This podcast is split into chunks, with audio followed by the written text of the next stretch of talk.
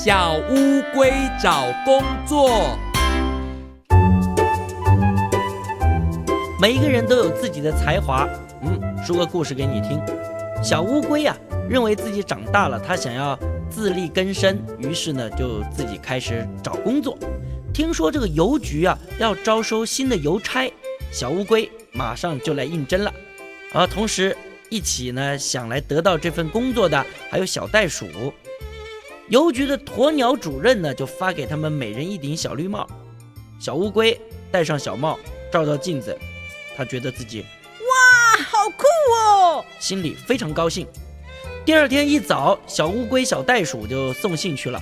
小袋鼠啊，蹦啊蹦啊，一天呢送了一百封。小乌龟呀，爬呀爬呀，爬得好辛苦，一天只送了一封信。傍晚，他们两个回到邮局，鸵鸟主任说。呃，对不起，小乌龟，虽然你很卖力，可是我们只能录用小袋鼠，请你到别的地方找别的工作看看吧。没关系，我一定会找到工作的。谢谢你给我这个机会。小乌龟一面说，一面把小绿帽就还给鸵鸟主任了。没多久，小乌龟在街上遇到了小猴子，小猴子得意地说。嘿嘿嘿嘿，消防队正在招收消防队员，我正要去应征呢。嘿嘿嘿嘿嘿，哎，我也可以去试试看哦。小乌龟心里这么想，于是两个人就一起到消防队去试试喽。到了那里，消防队的熊队长发给他们一人一个红色的小水桶。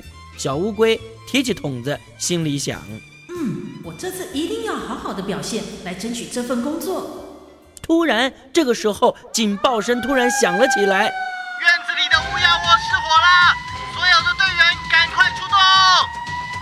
指挥塔上的喇叭传出熊队长响亮的命令声。小乌龟提着一桶水，迅速地冲到大树下。可是，哦哦，它不会爬树，围着大树急得团团转。小猴子是丢丢丢丢，三两下就跳上了树，马上把火给扑灭了。熊队长对小乌龟说：“小乌龟，对不起啊，虽然你很卖力，但是我们只能够录用小猴子。”小乌龟把红色小水桶还给了熊队长，他说：“没关系，我一定会找到工作的。谢谢你给我这个机会。”从这天起，小乌龟就不见了，再也没有人看过它。小猴子、小袋鼠心里都很担心这位朋友。过了不久，城里来了一个马戏团，鸵鸟主任、小袋鼠、熊队长和小猴子都来看表演。圆圆的帐篷里有好多人哦。表演开始了，出现在舞台上的是一只大象，象背上站着一只大老虎，老虎身上还骑着黑猩猩，猩猩头上顶着红眼睛小白兔。哇哦，太厉害了！观众们呢，全都看呆了。突然。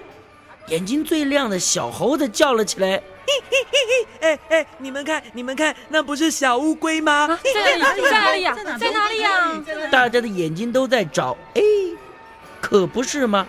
趴在最下面拖着大象的，就是小乌龟耶！恭喜你啊，小乌龟！我们到处都找不到你，原来你跑去当特技演员啦！好棒哎！是啊，小乌龟终于找到了工作。”一份很适合自己的工作，你们看，观众啊，正在为小乌龟拼命鼓掌呢。